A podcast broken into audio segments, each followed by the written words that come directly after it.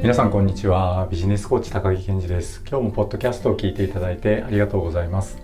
僕たちは毎日の生活の中でいろいろなストレスを感じています。ストレスの原因は人によって様々で同じ出来事によってストレスを感じるか感じないかも人によって変わってきますよね。今日は毎日の生活やビジネス副業を継続する中で感じるストレスを自分に都合よく扱う方法についてお伝えしようと思います。このチャンネルでは週末企業副業経営ビジネスやライフスタイルの最適化につながる情報をお伝えしています。ご興味のある方は是非チャンネル登録よろしくお願いします。はじめに今日のまとめです。僕たちは日々いろいろなストレスを感じています。ストレスの原因は人によって様々で同じ出来事によってストレスを感じるか感じないかも人によって変わってきますよね。今日は毎日の生活やビジネス副業などを継続する中で感じるストレスを自分に都合よく扱う方法についてお伝えしていきます。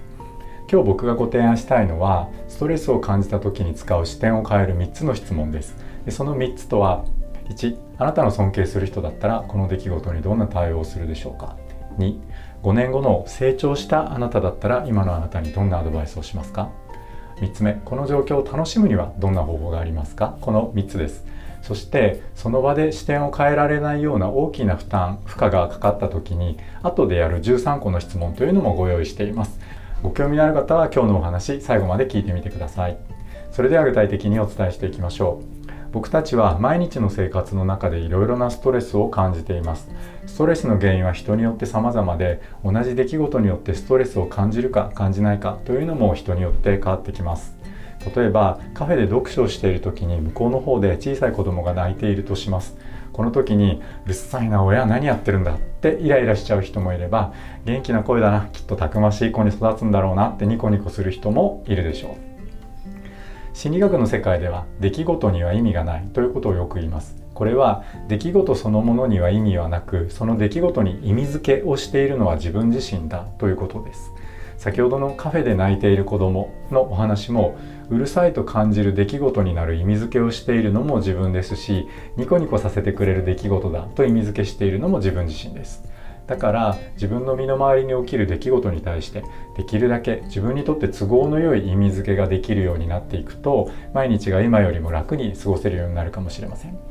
前回は問題解決や成長のプロセスも楽しめちゃえば人生がずっと楽しくなっちゃいますよねっていうお話をしましたがこれも今自分に起こっている出来事の意味付けを変えることで楽しめるようになるということができるようになっていくはずです。出来事に対する意味付けが上手になれば人生がもっと楽しめるようになると言い換えても良いかもしれませんね。ではもしあなたが今目の前で起きている出来事に対して自分に都合の悪い意味付けをしてしまったらどんな風に対処したら良いでしょうか？その時は遠慮なくあなたがその出来事に対して一回つけた意味付けを変えてしまいましょう。せっかく自分が持っている今という貴重な時間ですから少しでも自分にとって都合よく過ごした方がいいですよね。僕たちコーチがクライアントさんとお話をしている時によくやることの一つは視点を変えるということです。こんな質問をよくします。あなたの尊敬する人だったらこの出来事にどんな対応をするでしょうか？とか5年後のもっと成長したあなただったら今のあなたにどんなアドバイスをしてくれるでしょうか？とかもっと直接的にこの状況を楽しむにはどんな方法がありますか？っていうような質問をするのもありですね。こんな風にあなたがその出来事を見ている視点を変えると今までイライラしていたような出来事も楽しめるようになっていったりします。まずは小さなイライラとか小さな不安を感じた時に視点を変える練習っていうのを積み重ねていってみてください。練習して慣れてくればもっと大きな負荷がかかった時にも対処できるようにだんだんなっていくはずです。初めのうちは大きな負荷とか大きなストレスがかかった時にその感情に押し流されてしまうということもあるかもしれません。そんな時にはしばらくして気持ちが落ち着いた時とかその日の夜に一日の振り返りをする時に認知行動療法のワークをやってみるのもいいと思います。認知行動療法では僕たちがついついやってしまう出来事に対しての都合の悪い意味付けの原因を認知の癖とか認知の歪みっていった言葉で表現しています。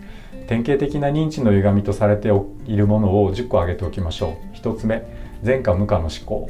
2つ目行き過ぎた一般化。3心のフィルター。4マイナス思考。5論理の拡大。6拡大解釈。過小解釈。7感情の理由付け。8つ何々すべき思考。9つ目レッテル張り。10個目誤った自己責任化。個人化。などがあります。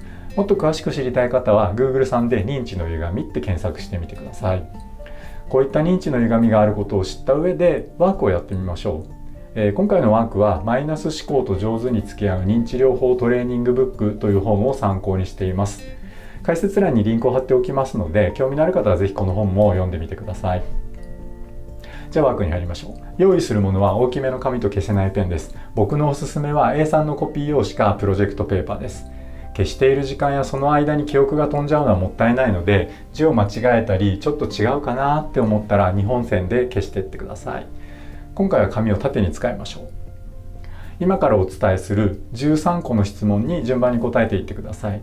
質問その1ストレスを感じたのはいつどこで誰と何をしている時でしたか？質問その2その時にどんな考えが浮かびましたか？質問その3その時どんな気分でしたか？その気分に点数もつけてみましょう。例えばイライラ50点寂しい気持ち80点のような感じですね。でここからは質問2で書いた考えに関する質問になります、えー、質問の4つ目。その考えはどの認知の歪みが原因でしょう。その理由も書いてみてください。質問その後その考えがその通りだと思える原因は何でしょう。質問6その考えと矛盾する事実は何でしょうか。質問7その考えのままでいるあなたにとってのデメリットは何でしょうか。質問8その状況下であなたが頑張っている点とか良いことって何でしょう？質問9つ目。あなたの仲の良い人が同じ考えでストレスを感じていたらあなたはどんなことを言ってあげますか？あなたはどんなことを言ってあげますか？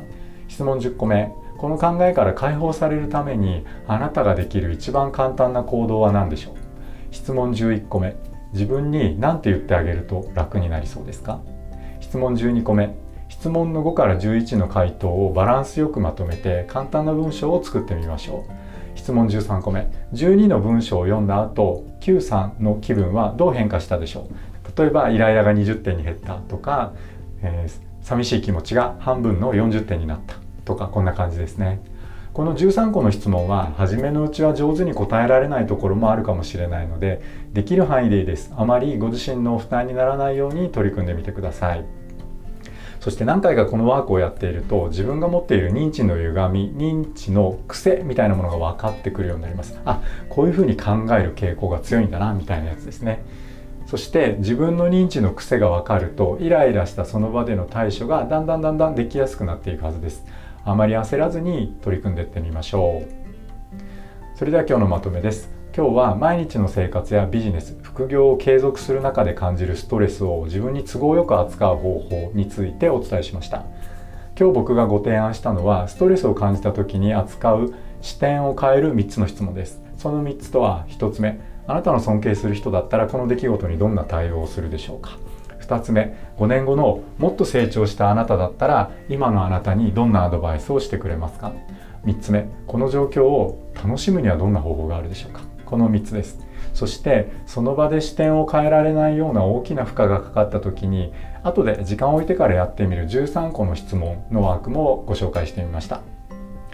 毎日の生活の中でお勤め先の仕事でそして副業を継続している中でストレスを感じた時にこれらの質問試してみてください。